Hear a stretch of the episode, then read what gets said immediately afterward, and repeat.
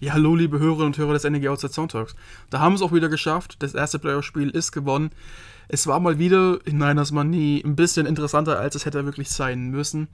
Ähm, wir haben heute mal ein bisschen ausführlicher, auch mit der ein oder anderen kleinen Diskussion, weil wir etwas verschiedene Meinungen hatten, äh, zusammengefunden und das Spiel Revue passieren lassen.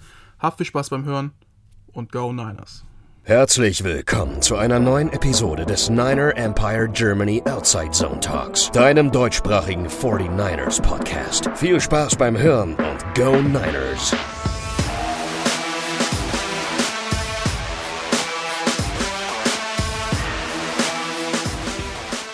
Hallo, liebe Zuhörerinnen und Zuhörer des NDG Outside Sonntags. Da haben wir es geschafft. Die Cowboys sind geschlagen, auch wenn einige Fragezeichen wiederum offen sind, gerade was auch die Verletzten angeht. Ähm, wir haben uns heute zur Review zusammengefunden und dazu begrüße ich erstmal den Lukas. Wunderschön wieder hier zu sein nach einem Sieg und es geht weiter on to Green Bay. Genau. Und unseren Quietscherstuhl Nick. Hallo. Einmal, einmalige Sache war das. Einmalige jetzt, Sache. Jetzt, jetzt habe ich schon Lukas die Vorlage gegeben, dass er sich irgendwas Quietschendes raussuchen kann und er hat es vergessen und hat es nicht gemacht. Ah, naja, gut, fangen wir mal an. Also zunächst mal werden wir ein bisschen auf die Verletzten eingehen. Ähm, wir hatten ja gestern dann doch den einen oder anderen. Erstmal Debo Samuel wurde zwischenzeitlich auch kurz vor der Halbzeit behandelt und ist dann auf dem Fahrrad gewesen zur Start der zweiten Halbzeit.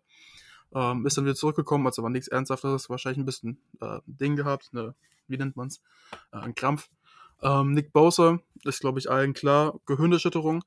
Ähm, hier können wir jetzt aber, glaube ich, ein bisschen diskutieren. Er hatte Daumen nach oben, ist selber in die Katakomben gegangen. Sein Vater sagt, okay, dem geht's gut. Ähm, gut, jetzt ist ja Gehirnerschütterung, wenn es angegeben wird. Man weiß ja nie, wenn es eine schwache ist, das ist gar kein Problem, dann klärt er das Protokoll gerne. Ähm, wir spielen jetzt allerdings aber auch schon am Samstag und nicht am Sonntag. Das heißt, er hat einen Tag weniger Zeit. Ähm, wie seht ihr das? Kriegen wir Bowser zurück gegen Green? Also ich bin der Meinung, ja. Ich denke nur zurück an, ich glaube, letztes Jahr war es Patrick Mahomes gegen die Browns, der sah ja komplett ausgenockt aus. Und ich weiß, es ist Patrick Mahomes und der hat gefühlt andere Regeln, aber ich denke mal, dass Nick Bosa zurückkommen wird. Wie es bei Warner aussieht, keine Ahnung. Also Shannon hat gesagt, dass es dieselbe Verletzung ist wie in der Saison und da hat er eine Woche verpasst. Also sieht es eher schlecht aus, denke ich, aber in den Playoffs ist es nochmal anders. Da haust du dir ein paar Painkiller mehr rein und dann geht schon. Ja, da gibt es eine Spritze in die Arschbacke und dann Abfahrt. Ähm, aber generell, ich glaube auch, dass Warner spielen wird. Das ist, wenn du nicht spielst, ist das letzte Spiel der Saison, wenn du verlierst, gib einfach alles, danach hast du genug Zeit, dich auszuruhen, falls es nichts wird. Ähm, ja, das wäre es dann auch gewesen bei Fred Warner. Wir haben es, glaube ich, lange genug angesprochen. Ähm, ich glaube, da wird jetzt einfach die Zeit sagen. Ich denke mal, dass er die Woche über halt nicht trainieren wird. Wie Bosa natürlich auch nicht, auch nicht in blauem Jersey. Ähm, und das geht aber auch generell für das ganze Team. Also das Training wird jetzt diese Woche wirklich entspannt, bereite dich auf das Spiel vor, schau viel Film, dann gibt es ein Walkthrough und wir sind ja eh ein Team, was relativ wenig mit viel Kontakt trainiert in der Saison, aber da wird es diese Woche, denke ich mal, gar keine geben, vor allem, weil es ja doch ein Samstagsspiel ist. Ähm, aber ja, gut, wir können jetzt, glaube ich, zum Anfang des Spiels erstmal also zum Anfang des Podcasts, Entschuldigung, erstmal ganz, ganz froh sein, dass die, die Vibes angehalten haben durch das WM-Spiel. Ich glaube, man hat gerade am Anfang des Spiels wirklich gemerkt, jo, die haben Bock zu spielen, die sind konzentriert, die sind dabei. Die ersten Drafts der Offense, aber auch der Defense sahen brutal gut aus. Ich glaube, die ganze erste Halbzeit eigentlich. Ähm, was haltet ihr? Wie habt ihr das Spielcast erstmal aufgenommen, so ganz allgemein? Ja, ist natürlich brutal gut gestartet und äh, wir konnten wirklich so ein bisschen das Momentum mitnehmen, was wir, was wir im Rams-Spiel aufgebaut haben. Ja, und das hat sich durch die erste Halbzeit auf jeden Fall teilweise durchgezogen und wir haben echt ja, die, die Cowboys im Griff gehabt. Äh, bis zum 13-0 ja dann. Äh, auch, auch hochgescored. Es hätte dann, dann, dann hat uns, glaube ich, so ein bisschen ja, ins Knie geschossen, dass wir da ja, nicht, nicht noch einen Touchdown gemacht hätten, wenn wir da 17-0 oder, oder, oder 24-0 führen. Ja, nicht 24. 21-0, dann äh, ist das eine ganz andere Sache. Äh, und es wird vielleicht auch am Ende nicht mehr so knapp. Aber ich denke trotzdem, dass wir das Momentum von dem, von dem Rams-Spiel ganz gut mit rübertragen konnten. Und ja, hoffentlich jetzt auch das, das Momentum von dem, von dem Cowboys-Spiel mit zu den Packers tragen können. Ja, ich glaube, von Anfang an lief es eigentlich offensiv sehr, sehr gut. Der erste Drive einfach perfekt gescriptet von Shannon, muss man noch sagen. Der Dan Quinn ziemlich outcoached hat in den ersten paar Drives. Es war ja ewig lang kein Punt und jedes Mal Punkte. Und ja, ich weiß, es gibt die Diskussion, Vierter und Eins dafür gehen. Aber ich bin der Meinung, er hat die richtige Entscheidung getroffen aber ist jetzt auch egal. die Offense hat gut geklickt am Anfang. Man muss natürlich mehr in die Endzone kommen. Und das war ja eigentlich auch unsere Stärke über die ganze Saison. Also diese Red Zone Efficiency waren wir Nummer 1 in der NFL. Und ich denke, das wird im nächsten Spiel besser. Die Cowboys Defense liegt uns meiner Meinung nach nicht so gut wie die Packers Defense. Ich habe vor den Playoffs gesagt, das ist das Matchup, was ich am wenigsten sehen möchte. Und das haben wir jetzt überstanden und jetzt bin ich sehr zuversichtlich für das nächste Spiel. Und ja, ich freue mich einfach, dass wir jetzt weiter sind. Äh, da kann ich mich nur anschließen. Ähm, die Cowboys, die sind einfach, zwar vom Scheme her, ne, sie sind nicht so stark gegen den Run, die sind relativ freak up front generell. Ähm, aber man hat es gestern gesehen, dass einfach Micah Parsons unglaublich kranker Linebacker ist. Also was der da an Plays gemacht hat, Sideline to Sideline für Tackles, aber auch wirklich smarte Plays wie kurz mit ablaufender Zeit, dass er dann den Runner wirklich out of bounds tackelt und rauszieht und nicht nur auf den Boden bringt. Ähm, das ist mit dem, von, von einem 21-, 22-Jährigen schon wirklich krass zu erwarten, hat wirklich gut abgeliefert, dazu haben die Cowboys einen richtig guten Spieler. Ähm, aber trotzdem halt, sind halt die Cowboys so eine Unbekannte gewesen. Ne? Die Packers kennt man, die Rams, die Cardinals kennt man garantiert natürlich. Ähm, gegen die Bucks hat man auch eigentlich skimäßig Vorteile und es wäre echt ein interessantes Matchup gewesen. Aber die Cowboys waren halt wirklich diese ja, Unbekannte, die dann auch wirklich eine richtig high-scoring Offense haben, mit richtig guten Receivern, einer guten O-Line, einem guten Running-Game, wo man halt sagt, okay, oder gesagt hat, yo, äh, die gegen unser Defense backfield, das, das, das kann böse ausgehen, aber ich glaube, allen voran, Sol äh, nicht Solomon Thomas, Ample Thomas hat gestern gezeigt, yo, ähm, ich bin ein solider Starting Corner Cornerback, ich, äh, ich habe es definitiv verdient, hier zu stehen. Ähm, das hatte auch aber gestern laut PFF der beste Spieler in unserer Defense. Und es ist unglaublich, was der für einen Jump gemacht hat, die letzten Spiele, oder? Ja, ja absolut. Also, Nick, mach du ruhig. Okay, ja, es ist, ist ja seit er, seit er der, der Starter dann im Endeffekt geworden ist, äh, hat er, also im ersten Spiel hat man auf jeden Fall noch gesehen, dass ihm, dass ihm da die Praxis fehlt. Äh, aber man hat meiner Meinung nach auch schon die Ansätze gesehen. Er wurde zwar zwei, dreimal tief geschlagen, äh, aber man hat trotzdem gesehen, dass er immer am Mann war, dass er, dass er äh, den Mann im richtigen Moment gespielt hat, im richtigen Moment den, den Ball gespielt hat. Und äh, ja, man hat wirklich gesehen, wie schnell das äh, da mit den, mit den, ja, im Endeffekt nur zwei, drei Spielen äh, die er gebraucht hat, um jetzt wirklich auf, auf das Niveau zu kommen, auf dem er jetzt im letzten Spiel gespielt hat, zu kommen. Äh, und das ja, ist einfach auch beeindruckend für so einen, für so einen jungen Spieler, äh, wie er das ja noch ist. Äh, bei dem man ja auch nicht davon ausgegangen ist, dass er irgendwie ein Day-One-Starter ist oder so, sondern den man als Entwicklungsspieler gekauft hat, quasi, den man äh, gedraftet hat. Nicht gekauft hat, logischerweise. Den man als äh, Entwicklungsspieler gedraftet hat. Und ja, dass die Entwicklung jetzt am Ende der ersten Saison schon so einsetzt, wie sie einsetzt, ist natürlich eine positive Sache. Äh, auch wenn wir uns natürlich am Anfang der Saison noch regelmäßig darüber oder auch in der Mitte der Saison noch regelmäßig darüber lustig gemacht haben, dass er noch nicht einmal im, noch nicht einmal active war in der ganzen Saison, irgendwie beim sechsten, siebten, achten Spiel. Äh, ja, aber der Jump ist natürlich enorm. Also da wird, glaube ich, eine gute Arbeit im Training geleistet und da wird eine gute Arbeit äh, geleistet, sobald er auch auf dem Feld steht. Und das finde ich einfach unglaublich wichtig zu sehen. Und ja, stimmt mich auch positiv für unsere äh, Cornerback-Situation in den nächsten Jahren. Ja, man sieht einfach, wie viel einfach diese, diese Spielpraxis ausmachen kann. Und Emery Thomas hat letztes Jahr nicht gespielt, er hat den Opt-out gemacht bei Michigan und deswegen war es klar, dass er etwas Zeit braucht. Ich meine, ich habe ihn genauso kritisiert und ich will jetzt auch nicht dastehen und sagen, ich wusste es, aber man sieht einfach, wie viel Spielpraxis bringt und wenn der jetzt schon so einen Jump macht, wenn er jetzt noch physisch in der nächsten Offseason ein bisschen was drauflegt, den Speed hat er, ich glaube, er ist eine 4-3 oder sowas gelaufen im Combine, dann hat er richtig Upside und wie du es gesagt hast, wie du es gesagt hast, Starting Cornerback auf jeden Fall in der NFL. Ah, ich kann dir definitiv nur zustimmen. Ich glaube, unser Defense Backfield ist jetzt generell auch von den Gegnern nicht mehr so schlecht zu betrachten, wie es noch davor war.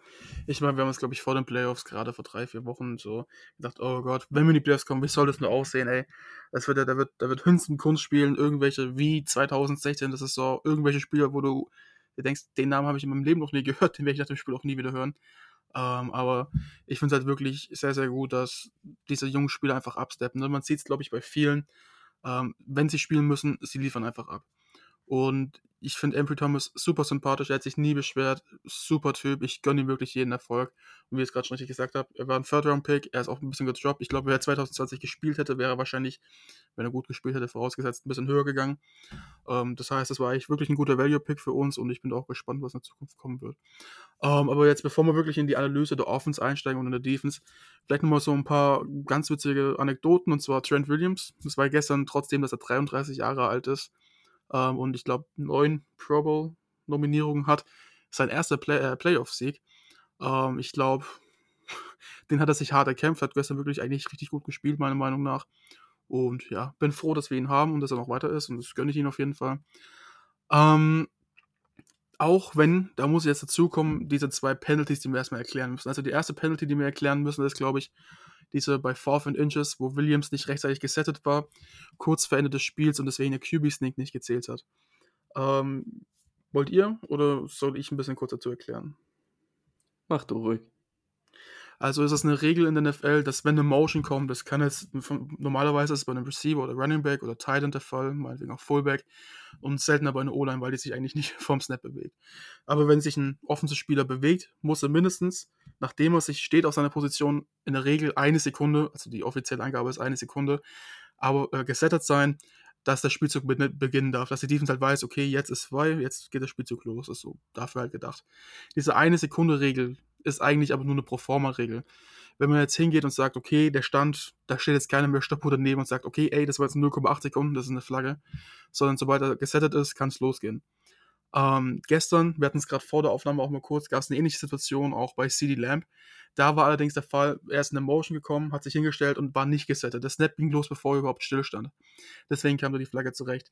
Ich will jetzt auch nicht sagen, dass die Flagge beim 4 Inches gegen Williams ungerechtfertigt war. Du kannst sie nach, nach der Regel, musst du sie schmeißen.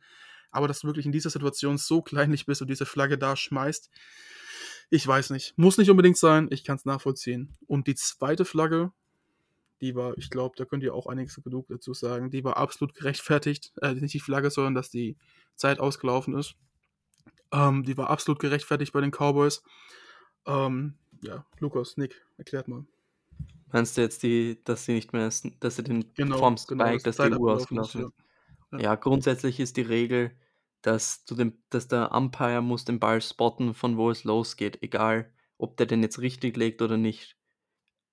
Außerdem hat er den Ball zu weit vorgelegt, Prescott. Also so fängt es mal an. Aber der Umpire muss den Ball hinlegen und dann ist erst der Snap freigegeben. Und die Cowboys haben ihn selbst hingelegt, also Deck, und hat dann gesnappt, beziehungsweise er wollte snappen und der Umpire hat ihn nicht gelassen. Und deswegen ist er durchgerannt und dann ging es mit der Zeit nicht aus. Über den Play Call kann man natürlich diskutieren, aber die Regel ist die Regel und da brauchen sich die Cowboys-Fans auch gar nicht aufregen. Weil das stimmt einfach so. Natürlich wird uns vermutlich genauso aufgeregt. Aber die Cowboys haben das Spiel nicht in dieser Situation verloren, sondern im ganzen Spiel davor. Mit ihren dummen Strafen und allem weiteren. Dazu muss man auch sagen, dass wir selber genug dumme Strafen begangen haben. Und ich hätte es auch, wie viele bei unserem Podcast-Team verstanden, wenn wir aufgrund unserer dummen Fehler wieder verloren hätten. Ähm, wir haben es zum Glück geschafft zu gewinnen. Das zeigt auch, wie klatsch wir dann in bestimmten Situationen noch sind. Ähm, aber trotzdem, das waren einfach von beiden Seiten gestern, vor allen Dingen in Situationen bei uns war es der Fall, einfach mega dumme Strafen, die nicht hätten sein müssen. Aber auch wieder von Kyle Shannon zum Beispiel beim Fourth and One. Ähm, nicht im letzten Draft, sondern im vorletzten Draft der Offense, wo man noch sechs Punkte Führung hatte. Ne? Stand, glaube ich, wie war es? 24, ich weiß gerade gar nicht den Score, auf jeden Fall hatten wir sechs Punkte Führung. Die Cowboys hätten einen Touchdown und einen Extra Point gebraucht, um zu gewinnen. Du stehst ungefähr an der Mittellinie mit Fourth und One und du puntest. Warum?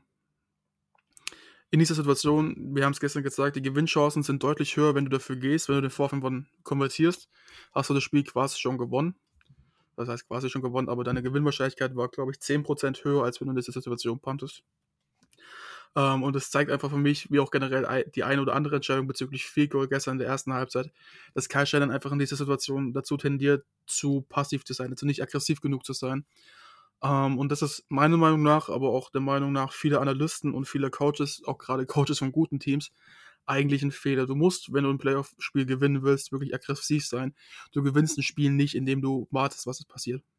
Und in dem Moment, wo du ein Spiel quasi beenden kannst mit deiner eigenen Offense und deinem eigenen Ball in der Hand hast halt und damit runtergehen kannst, das Spiel, musst du das tun.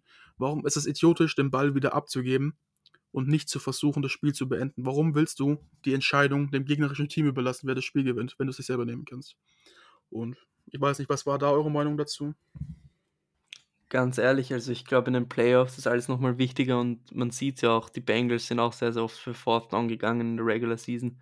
Und das Denken ändert sich einfach in den Playoffs. Alles wird nochmal ein bisschen konservativer, weil es einfach alles so viel wichtiger ist. Und ich bin ganz ehrlich, ich wär, hätte vermutlich auch den Ball gepantet. Also ich habe mir gedacht, schieß das Ding weg, Defense hat funktioniert. Und deswegen, ich kann natürlich jede Kritik verstehen, auch mit dem, was ich schon angesprochen habe vorher, mit dem Fourth and One und dann schießen wir das Field Goal. Ich kann alles verstehen, aber im Endeffekt haben wir gewonnen und das gibt ihm recht. Ja, aber gibt es ihm wirklich recht? Wir hätten natürlich auch gewinnen können mit dieser Entscheidung. Und ich bin auch relativ konservativ. Ich sage oft, okay, wir panten lieber, anstatt dafür zu gehen. Das ist einfach die sichere Variante in manchen Situationen. Aber jetzt explizit in dieser Situation, du weißt, in meiner Defense fehlt Bosa. In dem Draft davor hat sich Fred Warner, unser bester Linebacker, auch unser Playcaller in der Defense verletzt. Wir haben Inexperienced Backfield, vor allen Dingen mit Amphrey Thomas. Dann Jimmy Ward spielt nach seiner Covid-Infektion einfach nicht so gut wie davor, muss man knallhart und ehrlich sagen. Das Ganze war dann relativ gestern ein Fragezeichen. Und warum gibst du dann in der Offense oder beziehungsweise ein Team, was gerade jetzt dabei ist, der letzten Drive einen Touchdown hatte, dabei ist, wieder in Rhythmus zu kommen, dann wirst du denen doch nicht den Ball geben. Klar, okay. Ähm, ich kann es verstehen, dass du sagst, yo, wenn wir es halt nicht schaffen, dann haben die den Ball an der 50. Aber ich sag halt ganz ehrlich, ob du den jetzt an der 50 hast oder Panthers mit Mitch und du, die Gegner haben den an der 20, ähm, diese 30 Yards, die nehme ich gerne in Kauf zur Not, dafür, dass wir eine Chance haben, das Spiel da wirklich fast zu beenden, beziehungsweise halt eine deutlich größere Chance haben, das Spiel zu gewinnen. Ähm, gut, kann man jetzt drüber steigern, äh, drüber streiten.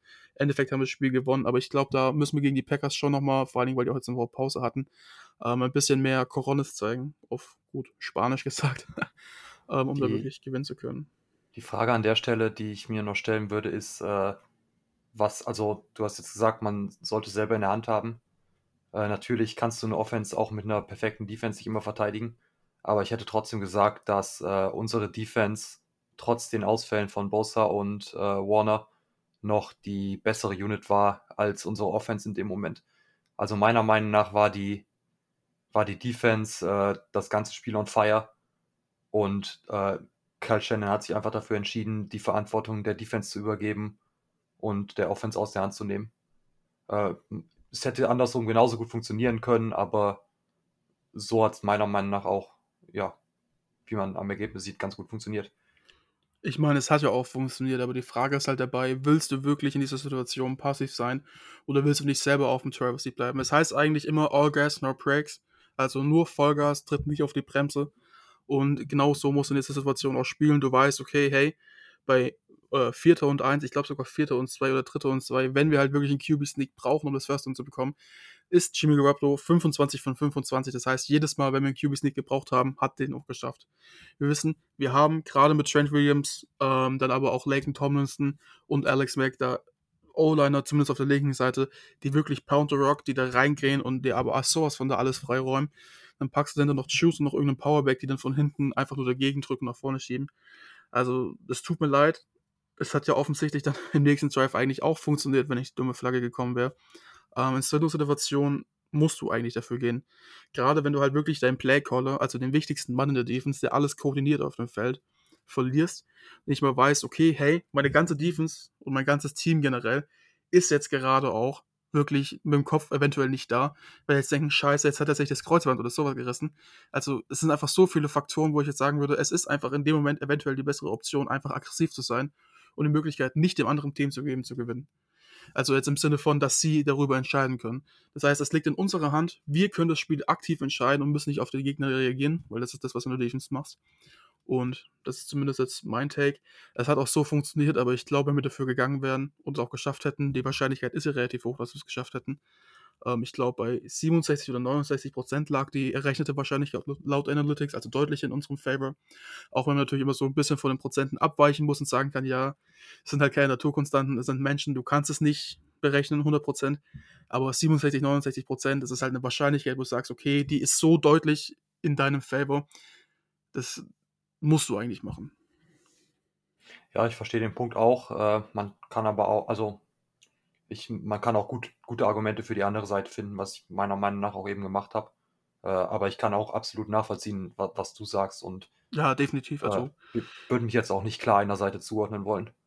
Mir geht's ja eigentlich ähnlich. Und normalerweise bin ich auch immer ein Typ, der sagt, okay, wir müssen passiv sein. Ich glaube, wir haben es, also passiver sein, anstatt zu aggressiv. Aber in der Situation in den Playoffs, du gewinnst halt ein Playoff-Spiel nicht, wenn du passiv bist nur. Gut, aber ich glaube, wir haben jetzt über das Thema auch genug Zeit verloren, beziehungsweise genug diskutiert. Auch mal eigentlich eine ganz schöne Diskussion gewesen. Ähm, kommen wir mal zur Offense. Wie hat euch denn explizit in der Offense unser Scheme gefallen?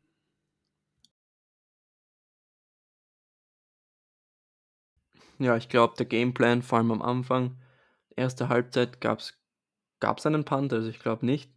Natürlich waren wir, wie ich es vorher gesagt habe, nicht effizient genug in der gegnerischen Hälfte. Aber ich habe damit eigentlich gerechnet, dass es ziemlich problematisch wird, wenn wir in diese Third Downs kommen und wenn wir den Ball nicht wirklich konsequent laufen können. Die Cowboys haben die Nummer 2 Third Down Defense in der Liga und die haben auch ziemlich guten Druck auf Jimmy G gebracht. Und ja, ab der Halbzeit ging offensiv recht wenig. Viel hatte damit zu tun, dass unser lieber Quarterback ein paar Würfe nicht so hingeworfen hat, wie es sollte. Ich spreche hier von Ayuk, diese, ich weiß nicht, Post-Corner-Route, was so irgendwas gegen Trevor und Dix, wo ihn richtig zerstört. Den muss einfach hitten und ich bin auch der Meinung, wenn er den trifft und dieses First, dass wir dies, und wenn wir dieses First Down machen, ist das Spiel so gut wie durch. Das darf einfach nicht passieren und dann, ich weiß nicht, was er da gemacht hat, diese Interception überwirft, glaube ich, Sherfield war es und völlig unnötig Two-Score-Game und dann gibst du denen den Ball in einer richtig guten Feldposition. Das war einfach so dumm und ich weiß nicht. Also gestern war ich einfach nur so sauer, dass man es so unnötig eng gemacht hat und ich will Shannon jetzt nicht viel vorwerfen, weil diese Würfe, die müssen einfach kommen und wenn ich jetzt höre, ja, warum haben wir den Ball nicht gelaufen? Ja, schaut euch die First Down Runs an, das waren teilweise keine zwei Yards. Deswegen haben wir den Ball nicht gelaufen. Wir müssen, den, müssen auch ein paar Mal passen, damit der Lauf auch funktioniert und dass sie auch den Pass respektieren und wir haben es gemacht und die Throws waren da, der, die waren offen genug, um sie anzubringen und da muss ein Mann, der 26 Millionen im Jahr verdient, diesen Wurf auch einfach mal anbringen und so ist es einfach. Da stimme ich dir definitiv. Oh, ja, Nick, ich glaube, du wolltest noch was sagen. Ja, ich, ich bin äh, auch der Meinung, dass, dass äh, man das gut, also dass man das Passspiel eigentlich gut eingebunden hat und den Lauf dadurch aufgemacht hat. Wir sind ja, glaube ich, trotzdem jetzt irgendwie 35 Mal, wenn ich mich nicht vertue, gelaufen, äh, was ja auf jeden Fall eine gute Zahl ist. Äh, aber wie Lukas sagt, die, die äh, Würfe müssen da ankommen oder im Zweifelsfall bei der Interception. Ja, also soll er lieber wegwerfen, als ihn wirklich so in, in die Gegnerhände zu werfen. Äh, ja, was ich noch besonders herausheben würde an der Stelle, wäre einmal Joan Jennings. Äh, ich glaube, gestern wieder drei First, äh, drei First Downs bei Third Down gefangen. Was natürlich, also der Junge ist einfach nur Klatsch. Also der ist einfach in, in den Third Downs so wichtig für unser Team, äh, dass wir da auch wirklich das Passspiel so verwenden können, wie wir es machen. Äh, ist der, glaube ich, ein sehr entscheidender Faktor für. Und mich macht es richtig glücklich, dass er, ja, dass er diese Entwicklung genommen hat in dieser Saison. Hm, definitiv. Also Jovan Jennings ist, glaube ich, jetzt auch auf lange Sicht erstmal unser Slot-Receiver. Ich glaube nicht, dass er jetzt erstmal jemand kommen wird und ihn verdrängen wird. Ähm, Shannon hat es ja selber gesagt, in dem Moment, wo er sagte, ja, äh, Mohamed Sanu ist eigentlich wieder fit, aber ich, kann's, ich kann äh, Jovan Jennings nicht vom Feld nehmen, wenn er so spielt. Und ich glaube, man hat es ja gestern auch gesehen, es war ein Play, ich glaube, es war ein Stretch Right war es, ich bin mir nicht ganz sicher, oder ein Outside, auf jeden Fall ein Outside Run nach rechts. Ähm, und Johan Jennings war der linke Slot-Receiver, also es gab nur, link, es gab nur einen Slot-Receiver, aber auf der linken Seite. Ähm, und man hat dann in der Wiederholung gesehen, yo, der hat Block zu blocken. Und zwar, obwohl der Ball schon auf der komplett anderen Seite war und ich glaube 20, 30 Yards von ihm entfernt und er hat eigentlich gar nichts mehr damit zu tun, kommt er zurück und nimmt Trevor Dix mal einmal wieder Chrom, Keller und schießt ihn sowas voll aus dem Leben. Wo ich mir auch denke, okay, das ist eigentlich eventuell ein Crackback-Block. Zum Glück hat es kein Ref gesehen, das wäre eine schöne Flagge gewesen. Aber ich habe halt diese Intensivität, nenne ich es jetzt einfach, oder Intensität geliebt, mit der er blockt und er hat wirklich einfach Bock hat zu spielen. Und er spielt einfach physisch und das ist einfach was, das brauchst du in deinem Team. Super Typ, super Blocking Receiver, Third Down Catches Big. Brauchst du einfach. Ähm, was ich nochmal herausreden wollte, ist einfach generell im ersten, auch im zweiten Drive hast du einfach gesehen, diese geskripteten Plays funktionieren perfekt und wenn es danach ein bisschen adjustiert werden muss, hast du halt oft ein bisschen Krise bei Kyle Shanahan. Und ich glaube sogar, dass selbst Dan Quinn wusste, okay, hey, die ersten zwei Drives werden richtig, richtig brutal, da müssen wir richtig schauen. In dem Moment, als ich gesehen habe, okay, hey, Micah Parsons, der eigentlich der primäre Passwasher jetzt ist, ist kein einzigen Snap auf Defense End gestanden, sondern stand die ganze Zeit hinten als Aufbau-Linebacker. Also vier, fünf Yards von der Line of Scrimmage entfernt als quasi Middle-Linebacker. Nur halt als Sam-Linebacker, ähm, sozusagen, vielleicht ein bisschen allgemeiner formuliert. Und dann ist mir aufgefallen, okay, hey, die respektieren wirklich unser Run-Game, die wissen, yo, ähm, wir müssen jetzt schauen, die ersten ein, zwei Drives sind nicht unbedingt ausschlaggebend für das restliche Spiel, wie es sonst der Fall ist bei vielen Trainern. Ähm, da müssen wir jetzt ordentlich was tun. Und als dann Micah Parsons zum Beispiel nach vorne gezogen worden ist, hat es auch öfters mal gut funktioniert. Auch gerade der ein oder andere Pressure war dabei. Auch wenn er meiner Meinung nach gegen Trent Williams gestern wirklich nicht viel Licht gesehen hat. Ähm, aber da sieht man halt einfach nochmal, dass da einfach in Zukunft, auch gerade jetzt im weiteren Verlauf der Playoffs, einfach noch ein bisschen mehr von Shannon kommen muss. Klar, der erste Drive, und es ist auch wichtig, dass du da öfter Punkte rausholst, weil sieben Punkte mitnehmen oder nicht mitnehmen ist schon mal ein großes Ding. Aber du musst halt danach auch weiter aufbauen. Aber nichtsdestotrotz, ich glaube, ihr habt es beide gerade schon richtig gesagt. Die erste Halbzeit, ich glaube, selten eine bessere Offensleistung gesehen. Jetzt mal abgesehen davon, dass wir viele Field Goals nehmen mussten. Aber Robbie Gold auch wieder ein gutes Spiel gestern gehabt, auf jeden Fall. Ähm, wirklich deutlich besser als in der zweiten Halbzeit. Und in der zweiten Halbzeit, Lukas hat es richtig angesprochen, ähm, wir hätten das Spiel einfacher gewinnen können, wenn Jimmy den einen oder anderen Wurf anbringt. Ähm, und ich bin mittlerweile auch froh, dass wir dann nächste Saison nicht mehr drüber diskutieren müssen. Hoffentlich nicht mit den anderen Quarterback dieselbe Diskussion haben. Aber das, das kann einfach mittlerweile nicht sein, dass du so viele Pässe, so viele entscheidende Pässe bei Third Downs oder wenn es dann ein Pick wird, einfach vermasselst und verwirfst. Ähm, das, das, das darf dir nicht passieren. Nicht in den Playoffs, nicht wenn du 26 Millionen verdienst und nicht, wenn du der Quarterback einer Franchise bist, die Ambition hat, einen Super Bowl zu gewinnen. Und ähm, generell muss man halt sagen, die Cowboys, Cowboys Defense und Dan Quinn hat gestern wirklich einen guten Job gemacht, zu verstehen, okay, hey, wir laden jetzt die Box voll, aber wir machen das nicht so wie die Rams, dass wir einfach irgendwelche Spiele in die Box stellen, sondern wir machen das smart und laden nicht komplett die Box voll, sondern bringen auch viele Außen an die Box, muss man eigentlich fairerweise sagen, weil die Tackle-Box geht immer nur bis zum Offense-Tackle oder zum Titan. Ähm, und versuchen gerade auch so ihr Outside-Scheme zu stoppen. Micah Parsons spielt generell ein bisschen mehr Off-Ball-Linebacker, als er sonst eigentlich gerne würde, damit er halt sein Sideline-to-Sideline-Speed und auch sein, einfach sein Play-Rack, also seine Play-Recognition, also seine Fähigkeit, mental das Spiel zu beobachten und zu verfolgen, ähm, besser einsetzen kann. Und das hat er wirklich richtig gut gemacht gestern. Also da waren einige Plays dabei, ich habe es, glaube ich, gerade vor der Aufnahme schon gesagt, ähm, dass du halt einfach gesehen hast, yo, der Typ macht wirklich, wirklich gute Tackles. Und zwar, wenn es auch drauf ankommt, dass er einen Tackle macht, nimmt er den und hat ihn kurz vor Ende out of bounds geschleppt, sodass die Zeit angehalten wird. Und da denke ich mir, oh, so viel Awareness, dass du einfach Bescheid weißt, dass du in der Situation sowas machen musst, wünsche ich mir eigentlich mal von mehreren 21 oder 22-Jährigen. Ähm, das war einfach krass. Aber ich glaube, wenn ihr noch was zu Offens habt, dann würde ich das noch bringen, sonst würde ich mal gerade auch wieder zu unserer Defense switchen, die ja gestern auch wirklich einen guten Job gemacht hat. Ich wollte nur noch kurz zu Offense sagen, dass man hat einfach gemerkt, dass Dan Quinn Shannon noch kennt und da war dann auch wirklich ein, man hat es gesehen, dass Shannon vielleicht Sachen Zusätze denkt. Also, dass er einfach ein Play denkt und dann denkt er, was denkt Quinn, was er macht und dann mache ich doch lieber das, damit er das nicht erwartet und das war irgendwie so, finde ich, weil er noch ein bisschen gebremst hat, aber es ist ein schlechtes Matchup gewesen für uns einfach, fand ich jetzt und das wird was ganz was anderes im nächsten Spiel. Genau, allgemein, ich glaube, bevor wir ganz kurz zur Defense kommen, ähm, jetzt hatten wir auch unser all drei wöchentlich schlechtes Spiel, sage ich einfach mal. Ähm, ich denke, jedes Mal, wenn wir so ein dummes Spiel hat mit dummen Fehlern, dann zwar verloren haben, hatten wir aber die Woche drauf dann ein relativ gutes Spiel, gerade in der zweiten Saisonhälfte, ähm, weil sie jetzt einfach noch mehr motiviert sind, was zu tun. Wenn wir das Spiel jetzt relativ easy gewonnen hätten, wäre die Gefahr groß gewesen, dass sie vielleicht ein bisschen überheblich werden, was ich jetzt eigentlich ein bisschen weniger glauben würde bei unserer Defense, äh, bei unserem Coaching-Tree generell und unserem Team. Ähm, aber vielleicht ist es mal trotzdem eine ganz gute Lehrstunde, dass sich jetzt jeder noch mehr auf den Hosenboden setzt und nochmal eine Stunde extra Film schaut und halt wirklich bereit ist, mental, aber auch hoffentlich körperlich für das Spiel gegen die Packers. Weil eins ist klar, die Packers sind ein gefährlicheres Team als die Cowboys und, auch wenn sie uns besser liegen natürlich, und die hatten jetzt eine Woche frei. Und diese eine Woche frei ist wirklich nach 17 Wochen NFL plus Preseason, wenn du halt gespielt hast, je nach Spieler, ähm, wirklich wichtig. Man hat es, glaube ich, 2019 bei uns gesehen, weil dann kommst du halt in so eine Woche mal ganz, ganz anders und entspannter rein und auch mit weniger Wehwehchen, die wir jetzt zum Beispiel haben. Ähm, aber nichtsdestotrotz, ich glaube, das Spiel gegen die Packers wird nochmal ein richtiges Schlammfest, beziehungsweise auch ein richtiges Eisfest, weil es werden wahrscheinlich so minus 9, minus 10 Grad mindestens werden. Äh, wir spielen ja in Green Bay, weil sie den First Seed haben. Aber gut, kommen wir mal zur Defense. Was könnt ihr mir zur Defense sagen? Was hat euch gestern am meisten beeindruckt? Ich würde jetzt einfach mal sagen, also großes Lob an Demico Ryans. Ich habe ihn ja sehr, sehr oft kritisiert in dieser Saison. Und das war einfach eine fantastische Leistung. Hat Kellen Moore, der definitiv am Ende des Jahres Head Coach wird bei irgendeinem Team, komplett outcoached.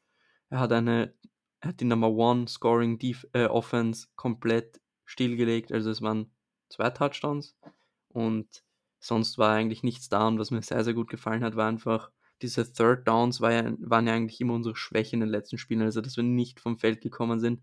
Und da wurde Ryans kreativ und hat einfach mal Blitzes geschickt, wie er es über die Saison eigentlich nie gemacht hat. Und da hat man einfach gesehen, dass die Cowboys damit nicht gerechnet haben. Und das hat mir sehr, sehr gut gefallen. Speziell das erste Third Down Play, wo man gesehen hat, Nick Bosa wird jetzt gechippt und du überlädst dann die Seite und rennst dann Stunt Nick Bosa durch die Mitte und dann kommt er ganz offen zum Quarterback und Sack. Also richtig geiler Gameplan, sehr, sehr stark von Demico Ryans und weiter so. Ja, ich, ich muss auch einfach die, die Pressure herausheben. Die war in der Defense einfach meiner Meinung nach das ganze Spiel extrem stark vorhanden. Äh, auch trotz dem Ausfall des ja wahrscheinlich besten, ja definitiv besten Pass-Rushers und wahrscheinlich besten Spielers der Defense mit Nick Bosa.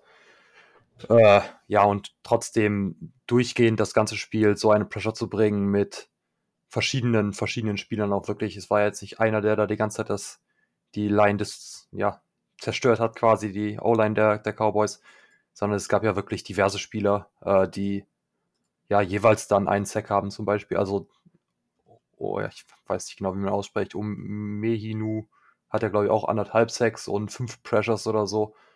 Äh, ja, und es gibt einfach, einfach viele Spieler. Samsung Ebo kam wieder ein, DJ Jones wieder ein, Eric Armstead wieder ein. Also es ist einfach unglaublich, was, ja, was für eine Tiefe wir einfach in dieser D-Line haben, dass selbst wenn Nick Bosa ausfällt, wir trotzdem noch das ganze Spiel lang Pressure bringen können und trotzdem noch fünf verschiedene Spieler haben, die mindestens an einem Sack beteiligt sind. Definitiv. Gut, dass ihr schon auf Omeniu, ich kann den Namen auch nicht richtig aussprechen, leider, ähm, zu sprechen gekommen seid, weil der hat seine eineinhalb Sacks nicht nur einfach nur gemacht, sondern er hat sie auch gegen former All-Pro Left Tackle Tyron Smith, der wirklich trotz seinen Verletzungen wirklich noch einer der besten Left Tackle in der NFL ist, ähm, gemacht. Und generell, die ganze D-Line ist gestern einfach zum Spiel gekommen. Man sieht es ja nicht nur bei den Pass-Rush-Situationen, sondern halt auch bei den Run-Situationen, ähm, dass da einfach die D-Line gestern wirklich gefeastet hat. Also sie haben, vielleicht auf Deutsch gesagt, einfach gegessen. Ähm, die ganze O-Line aufgegessen quasi. Ähm, da ging gar nichts. Sieg hatte, glaube ich, 2, irgendwas Yards im Schnitt pro Lauf. Ähm, was du halt normalerweise mindestens haben willst, sind ja 4. Also das war richtig gut. Ähm, klar, zum Ende des Spiels kam der längste Run der Cowboys mit, glaube ich, 17 Yards. Ich glaube, wie es dann ausgegangen ist, haben wir ja vorhin gut genug besprochen. Ähm, aber ich tue mir da wirklich auch schwer, einen Spieler explizit rauszuheben. Aber wenn es sein müsste, wäre es vielleicht sogar noch DJ Jones, der einfach gestern für mich bewiesen hat, dass er nach der Saison wirklich, wirklich gehalten werden muss. Nicht nur, dass er halt wirklich ein sauguter Nose-Tackle ist, der wirklich die Runs stoppt wie kein anderer gefühlt, aber auch in Pass-Situationen. Ich habe selten einen Defense-Tackle gesehen, der so flink auf seinem Bein ist, bei seinen Körpermaßen, Maßen oder auch Massen. ähm, und dann wirklich jedes Mal, wenn der am QB dran ist, den runterzieht. Man sieht ja oft, dass irgendwelche D-Liner von uns eigentlich den QB schon gefühlt haben und dann abprallen. Nee, wenn DJ Jones dran ist, weiß er sich, okay, hey, ich komme, weil ich noch Tackle bin, halt nicht so oft in diese Situation, aber wenn ich jetzt mal meine Griffel dran habe, dann ziehe ich noch runter. Und das ist einfach für mich unglaublich, wie schnell, wie gute Techniken der Typ hat, dafür, dass er eigentlich nur Nose-Tackle ist. Ähm, ich denke mal, bei vielen anderen Teams wäre er im Pass-Rush Defense-Tackle, gar keine Frage. Und dass wir den halten, ist einfach enorm wichtig. Ähm, aber auch unsere Linebacker will ich eigentlich mal ein bisschen hervorheben, weil ich glaube, gerade Trey Greenlaw, aber auch Assis Al-Shair haben gestern wirklich wieder ein richtig, richtig gutes Spiel gemacht. Ähm, das sind einfach wieder Plays dabei gewesen, wo die Scap shooten und gerade Trey Greenlaw im ersten Drive war es, glaube ich, oder was im zweiten, da mal ist CKL direkt im ersten Run, glaube ich, von ihm mal richtig ein Force Fressbrett haut und den mal so richtig nach hinten rausgeschossen haben. Ähm, dass er wirklich mal auf seinem Arsch stand, was bei Sieg jetzt auch wirklich nicht so oft passiert. Äh, also ich glaube, da kann man wirklich nicht mad sein. Der Typ hat wirklich ein richtig, richtig gutes Spiel gemacht. Generell wie unsere ganze Defense gestern. Ja, und ich würde nochmal Embry Thomas rausheben. Richtig stark und richtig geile Entwicklung, wir haben es gesagt, weil du gesagt hast, DJ Jones würdest du herausheben. Ich würde auch nochmal Embry Thomas herausheben. Sehr, sehr guten Job gemacht. Aber auch Jaworski Tart entwickelt sich für mich zu einer der Off-Season-Prioritäten, was der da hinten abcovert. Also keine tiefen Pässe eigentlich zugelassen das ganze Spiel. Also du hast Ward angesprochen, dass er etwas schwächelt. Fand ich jetzt eigentlich gar nicht. Man, er wurde natürlich öfter geschlagen im Main Coverage, zum Beispiel von Cooper Cup gegen die Rams, aber gegen Cooper Cup kann es doch schon mal geschlagen werden. Aber ja, Jakuski Tat würde ich nochmal auch herausheben und Embry Thomas natürlich. Ja, das, das einzig, wird vielleicht noch einen Negativpunkt einbringen, äh, was auch in der ersten Halbzeit schon angefangen hat und sich in die zweite Halbzeit weiter durchgezogen hat, äh, ist, dass wir einige Tackles hatten, die einfach ja, vom, Engel her, vom Engel her schlecht waren, äh, die einfach nicht gesessen haben. Äh, Emmanuel Mosley hatte da ein paar, äh, was natürlich schwierig ist, wenn er da vor Ezekiel Elliott steht, den als, ja, als Cornerback zu tackeln. Aber auch, auch Warner hatte auf jeden Fall mindestens zwei. Und äh, ja, das ist einfach eine Sache, an der man vielleicht nochmal arbeiten muss, was ja eigentlich eine unserer Stärken ist, dass wir, dass wir ja physisch sind und gut tackeln. Äh, und das hat mir gestern, ja, halt das war so ein bisschen der einzige Negativpunkt, große Negativpunkt, den ich gestern an, an unserer Defense ausmachen kann. Ja, um da schon ein bisschen vorzugreifen auf Screen Bay Game. Ich habe mir jetzt schon die erste Halbzeit vom Spiel in Woche 3 gegen die Packers angeschaut und da war Tackling auch eines der Probleme. Also Tackling wird enorm wichtig am Samstag. Ja, nicht nur das. Ich meine, du hast gerade richtig gesagt, Nick, ich muss Mosley so ein bisschen in Schutz nehmen. Ist halt, wenn du 190, 200 Pfund wiegst, also so 85, 98 Kilo, so um den Dreh, halt nicht unbedingt einfach so einen schweren Running Back, der halt wirklich ein Powerback ist, wie Ezekiel zu Fall zu bringen. Ähm, und wenn du da halt reinschießen musst als Cornerback und dann wirklich mal Knall äh, zur Kante geben musst, dass du überhaupt eine Chance hast und halt daneben springst, dann ja, muss man halt manchmal damit leben. Ist halt ein Cornerback, auch wenn er eigentlich gut tackeln kann, war halt gestern nicht seine Stärke, aber muss man ein bisschen relativieren einfach immer noch, obwohl es eigentlich definitiv, definitiv ein Ansprechpunkt. Aber bei Fred Warner bin ich halt schon enttäuscht, muss ich ganz ehrlich sagen. Generell, die Saison ist definitiv ein großer Schritt zurück zur letzten Saison, auch wenn ich jetzt sagen muss, das wird wahrscheinlich ein Jahr sein. Nächstes Jahr ist er wieder auf dem Niveau zurück. Und er hat ja auch wirklich viel getan und er ist der Playcaller. Aber was Tackles angeht, sorry, aber du bist der Linebacker Number One, wahrscheinlich sogar die Inspiration, dass du der beste Linebacker bist der NFL, zumindest laut, na, seit letztem Jahr. Ähm, da musst du einfach mal so Tackles setzen, aber auch gerade gegen Receiver fällt er oft mal ein. Hm, weiß nicht. Ähm, ja, aber ich glaube, habt ihr noch was zu Defense oder das wäre es nicht sonst von mir gewesen? Ich gerade einen Stat und zwar Tyron Smith, der Left Tackle der Cowboys, hat über die ganze Saison elf Pressures zugelassen und gestern waren es sieben. Also es zeigt schon einiges. Also sagt schon einiges über unsere Dealer aus. Ja, man muss halt generell sagen, dass dieses White Nine Scheme, Tony Romo hat es gestern eigentlich auch richtig gesagt, wirklich Gift ist für Gegner.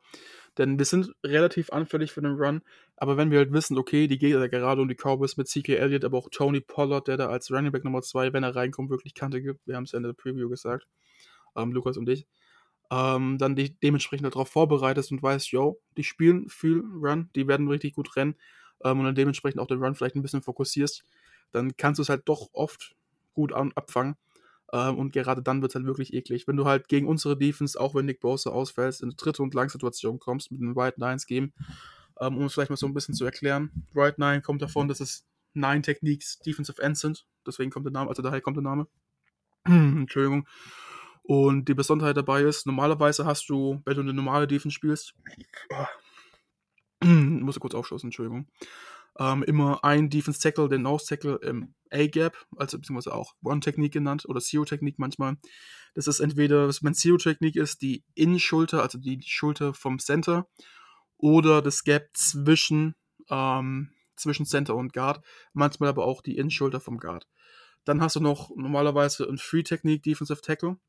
Ähm, der spielt dann entweder Heads-Up, also genau gegenüber vom äh, Guard, oder auf seiner Außenschulter, also auf der Schulter zwischen Guard und Tackle. Und dann hast du normalerweise zwei Defensive Ends, die entweder auch Head-Up stehen oder auf der Outside Shoulder von dem Offensive Tackle. Bei einer Right Nine hast du es jetzt anders. Da hast du zumindest in Pass-Situation zwei Free Techniques Defensive Tackle, die stehen aber beide schon relativ weit außen. Und zwar auf der Outside Shoulder, wenn nicht sogar im Gap zwischen Guard und Tackle, also auf der Outside Shoulder vom Guard oder zu, im Gap zwischen Guard und Tackle. Und dann Defensive, Defensive Ends, die quasi nochmal auf der Outside Shoulder theoretisch von einem Teil stehen, der da stehen würde.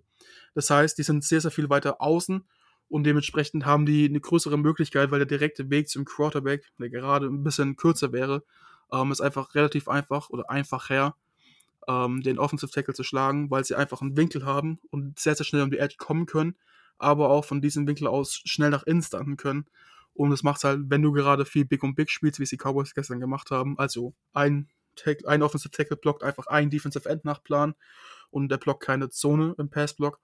Ähm, exorbitant viel schwer, weil die Defense halt so viele Möglichkeiten hat. Gerade bei Nick Bosa sieht man es gut. Entweder du kommst mit dem Speed Rush rum, also nimmst die Edge, oder du gehst halt doch mal nach innen und der Tackle kommt zum Beispiel nach außen, oder du gehst einfach nur an der Innenschulter vom Tackle dabei.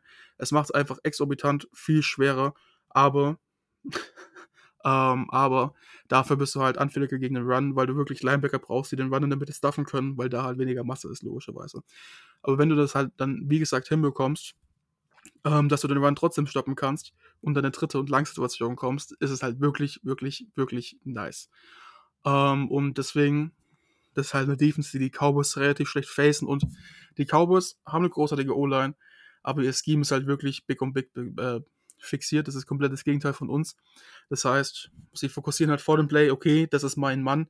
Und solange jetzt nichts komplett was Krasses passiert und der irgendwie auf die komplett andere Seite läuft oder ein Blitz kommt, ist es auch mein Mann und ich werde den blocken. Während du halt einfach ähm, kurz bei einem Stormblocking-Scheme, wie wir es machen, weißt, okay, hey, ich bin jetzt zum Beispiel Tackle und wir sliden nach links. Das heißt, jeder O-Liner bewegt sich nach links und quasi von seiner Nasenspitze nach vorne zu seiner linken Seite ist die Zone, die du blockst. Und ob der Defensive Tackle jetzt zum Beginn vom Play dasteht, ist völlig egal, weil du blockst nur diese Zone, die du dann hast.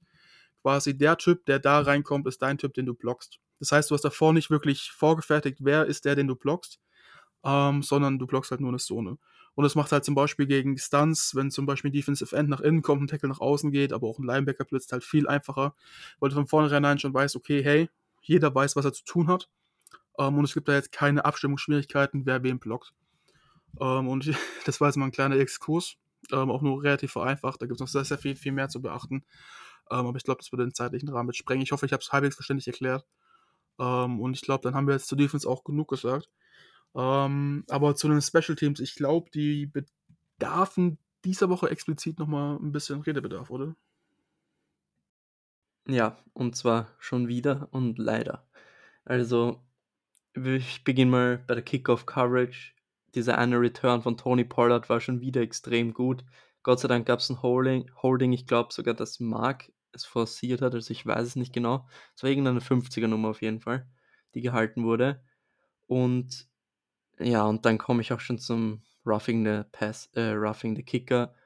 Das ist einfach eine Strafe, die kann dir nicht passieren, egal in welcher Situation, nicht mal in der Regular Season, nicht mal in der Preseason das kann nicht, beziehungsweise natürlich versuchst du den Panther zu rushen, aber du musst schon aufpassen und das ist einfach so ein game-changing Moment gewesen. Nach dem Moment dachte ich, das wird der Knackpunkt im Spiel. Zum Glück war die Defense dann da und dann mussten die Cowboys im Endeffekt auch punten. Aber ja, gut. Und zum Fake-Punt, ja, was soll ich dazu eigentlich noch sagen, außer dass es einfach nicht passieren kann. Das ist unfassbar. Wieso soll wieso passiert uns das immer? Wieso machen immer, wieso? Ich verstehe es einfach nicht. Man sieht Fake Punts so gut wie nie und gegen uns funktioniert und es, dann funktioniert es auch nicht immer. Zum Beispiel die Chargers haben es letztes auch nicht geschafft gegen die Raiders und gegen uns funktioniert es immer und ich glaube, wenn Richard Hightower nach der Saison noch den Job hat, dann läuft hier einiges falsch. Und ich habe es gestern auch gesagt. äh, irgendwie findet äh, jetzt habe ich den Namen ganz kurz vergessen, oh Gott, irgendwie findet ähm, äh, Josh Norman, genau, irgendwie findet Josh Norman immer einen Weg, uns das Spiel zu versauen. Ich weiß nicht, DPI oder so, irgendwas findet er immer.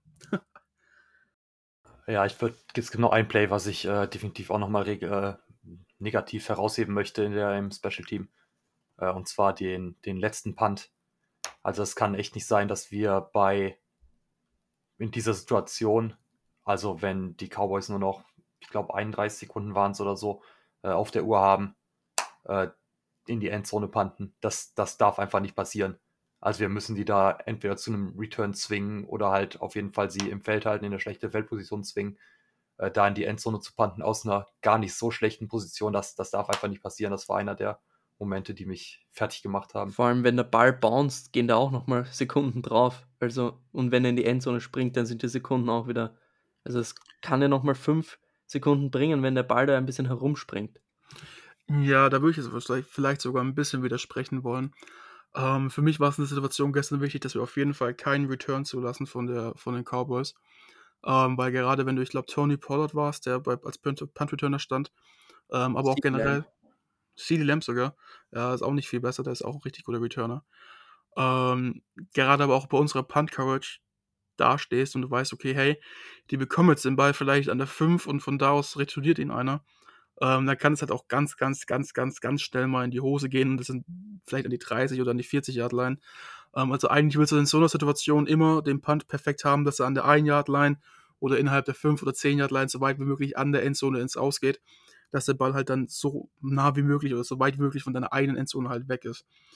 Ähm, aber wenn du jetzt sagst, okay, ich versuche es und ich versuche vielleicht an die 1, 2 zu kicken, dass dann meine, mein Coverage-Team, meine Gunner wahrscheinlich am ehesten, äh, versuchen den Ball rauszuschlagen, dass es kein Touchback wird, ist okay.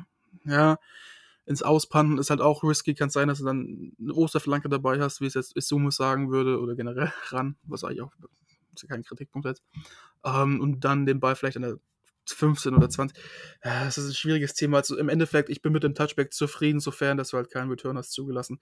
Was mich dann im Endeffekt eher genervt hat, war die Defense, die wir danach gespielt haben. Ähm, das war einfach ein katastrophaler Fehler, dass wir dreimal hintereinander es zugelassen haben, dass die immer mit 10, 15, 20 Yards ähm, ins Aus auch noch kommen und die Zeit angehalten wird. Da hättest du, wie es dann vor dem letzten Play war, bei dem QB-Draw von Dak Prescott, einfach mehr die Seiten spielen müssen und sie forcieren müssen, über die Mitte zu gehen und dann auch inbounds zu tackeln. Also das, das fand ich einen katastrophalen Fehler.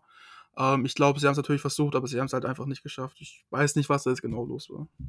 Ja, also das hat mich auch fertig gemacht. Also, dass du denn wirklich fünf, die haben ja wirklich vier, fünf Sekunden gebraucht, jedes Mal für 15 Yards und haben dann die Uhr gestoppt.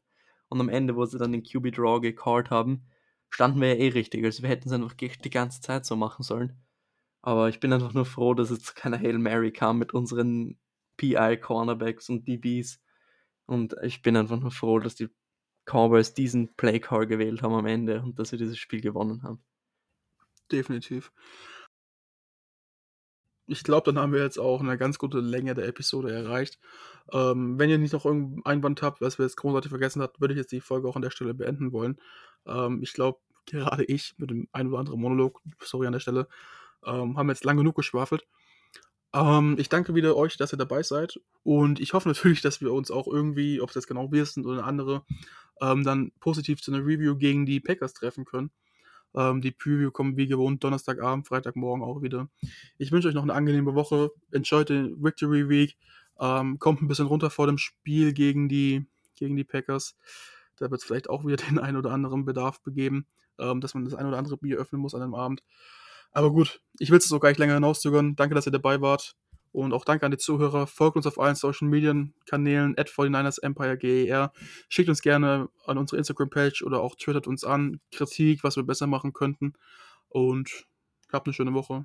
Go Niners. Das war der Niner Empire Germany Outside Zone Talk. Streamt und abonniert uns auf allen gängigen Kanälen unter at 49ers Empire GER.